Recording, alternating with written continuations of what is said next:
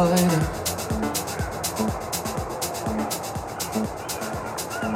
Cause never been tell you what I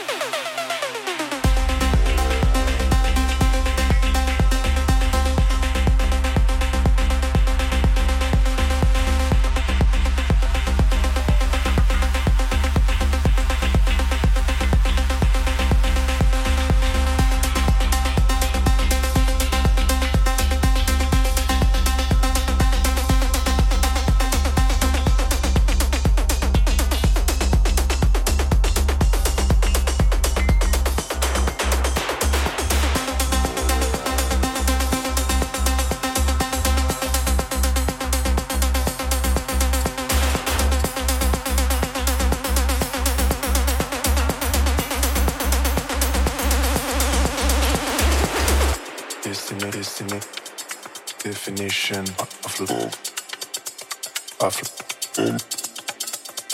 is is the definition of love